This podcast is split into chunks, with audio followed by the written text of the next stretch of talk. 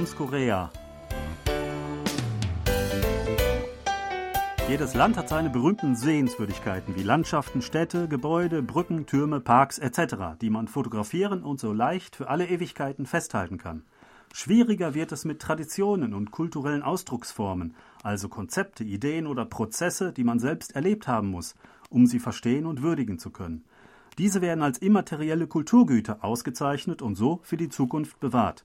In Korea ist dafür die Cultural Heritage Administration zuständig, eine Behörde des Ministeriums für Kultur und Tourismus. Weltweit kümmert sich die UNESCO mit seiner Liste des immateriellen Kulturerbes der Menschheit darum. Dort sind in den letzten rund 20 Jahren schon mehrere nationale Kulturgüter Koreas aufgenommen worden. Zuletzt wurde das traditionelle Brettspiel Jutnori zum nationalen immateriellen Kulturerbe erklärt. Sebastian, kennst du dieses Spiel eigentlich? Hast du das vielleicht schon mal gespielt? Also kennen durch das Spiel natürlich. Wir haben ja so häufig auch darüber berichtet und auch schon mal gespielt. Ist allerdings jetzt schon ein bisschen länger her, aber wir hatten das, glaube ich, mal zu einem traditionellen Feiertag wie Chuseok oder äh, Sola, glaube ich eher, hatten wir das mal gespielt äh, in, mit der Familie, äh, auch wegen der Kinder, damit die das mal kennenlernen. Und ja, das macht schon Spaß. Erinnerst du dich noch daran, wie das abläuft? Ja, es ist wirklich äh, einerseits nicht ganz so leicht zu erklären. Äh, einfacher es, wenn man sagt, es ist ähnlich wie Mensch, ärgere dich nicht. Nur dass man eben keine Würfel hat, sondern Holzstäbe, die ähm, entweder ein bisschen rund sind oder etwas abgeflacht. Und je nachdem, in welcher Kombination dann diese Stäbe hinfallen, dann äh, kann man eben für, äh, also die Anzahl der Züge dann wählen. Und ja, dann muss man einmal ums Spielfeld rum und wer als erster im Ziel angekommen ist, der hat natürlich gewonnen. Ja, vielleicht kannst du doch ein paar Details dazu erklären. Du hast dich, glaube ich, noch mal etwas intensiver damit beschäftigt. Ja, ich hab, wir haben das auch mal gespielt im Koreanischkurs. Es war sehr lustig. Ähm, wir hatten sehr, sehr viel Spaß. Ähm, wie bei Mensch ärger dich nicht, kann man gegnerische Figuren natürlich auch rauswerfen. Die müssen dann wieder an den Startpunkt zurück und dann begeht die Reise neu. Äh, richtig. Und ähm, dieses ähm, Würfeln mit diesen Stäben, das ist wirklich der Höhepunkt dabei, weil das wirklich ähm, große Stäbe ähm, oft sind aus Holz, schwere Dinge auch, die man hoch in die Luft werfen kann. Und ähm, dann kriegt das natürlich jeder mit. So ein Würfel kann man auch irgendwie in der hohlen Hand so ein bisschen verstecken und vielleicht noch äh, drehen. Ähm, aber ähm, dieses, dieses Werfen, äh, wie man damit äh, umgeht, ähm, das ist es ja, was dieses Spiel ausmacht. Äh, und es ist nicht nur, äh, es sind nicht nur die Gegenstände alleine. Und ähm, ich glaube, das ist es, was es zum immateriellen äh, Kulturerbe auch macht. Vielleicht noch eine Sache. Ich erinnere mich dann auch daran, dass dann immer heftig gestritten wurde oder argumentiert wurde, wie jetzt diese Stäbe gefallen sind. Die einen haben so gesehen, natürlich zu ihrem Vorteil. Das andere Team war der Meinung, die Stäbe seien so und so gefallen, damit es zu ihrem Vorteil wäre. Das war irgendwie auch immer so das Typische daran, dass dann immer lange diskutiert wurde, wie nun die, die Stäbe gefallen sind und ob man nun vorrücken darf oder nicht und wie weit. Also das gehört auch dazu. Vielleicht eine Besonderheit noch bei Mensch ärgere dich nicht, sind es ja bis zu vier Spieler, aber beim Yunuri sind es nur zwei Spieler bzw. zwei Teams, die gegeneinander spielen.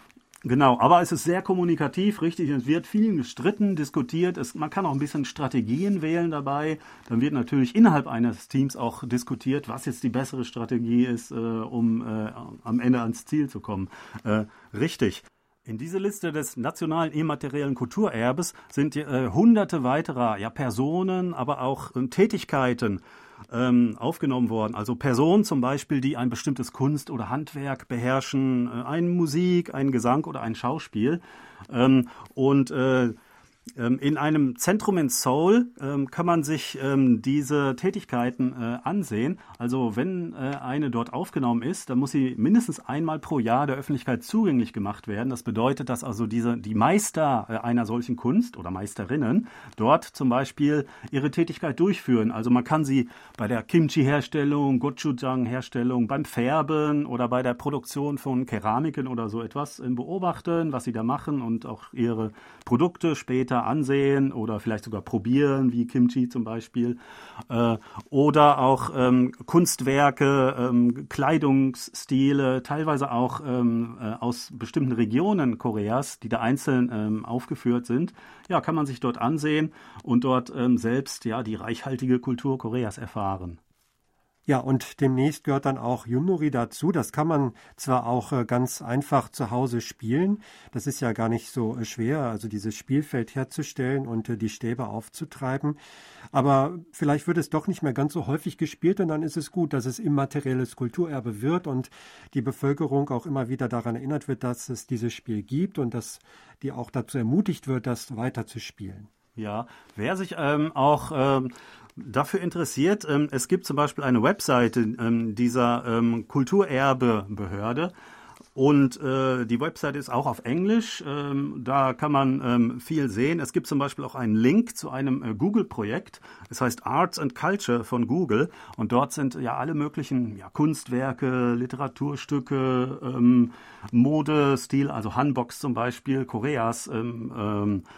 Zusammengefasst äh, und es ist sehr übersichtlich. Man kann sich dort sehr gut herumklicken. Dort gibt es über 100 Einträge bei der Suche nach ähm, immateriellen Kulturgütern. Ähm, und ähm, es gibt auch Fotos, teilweise Videos dazu, Beschreibungen, ähm, auch seit wann sie in die Liste aufgenommen sind. Ähm, und es bietet einen sehr guten Überblick ja, über ähm, die reichhaltige Kultur Koreas. Ja, da gibt es sicherlich viel zu entdecken. Also da muss man mal schauen, eben nach Arts and Culture auf Google, das Projekt oder Project Korean Heritage. Die Adresse ist etwas umständlich, also am besten mal danach googeln, dann findet man das aber sicherlich schnell. Schauen Sie einfach mal nach. Es gibt auch noch viele andere Webseiten ähm, für ähm, Korea-Besucher und äh, dort werden Sie dann auch weitergeleitet. Und wir sagen auf Wiederhören bis nächste Woche. Thomas Kuklinski-Reh und Sebastian Ratz auf Wiederhören.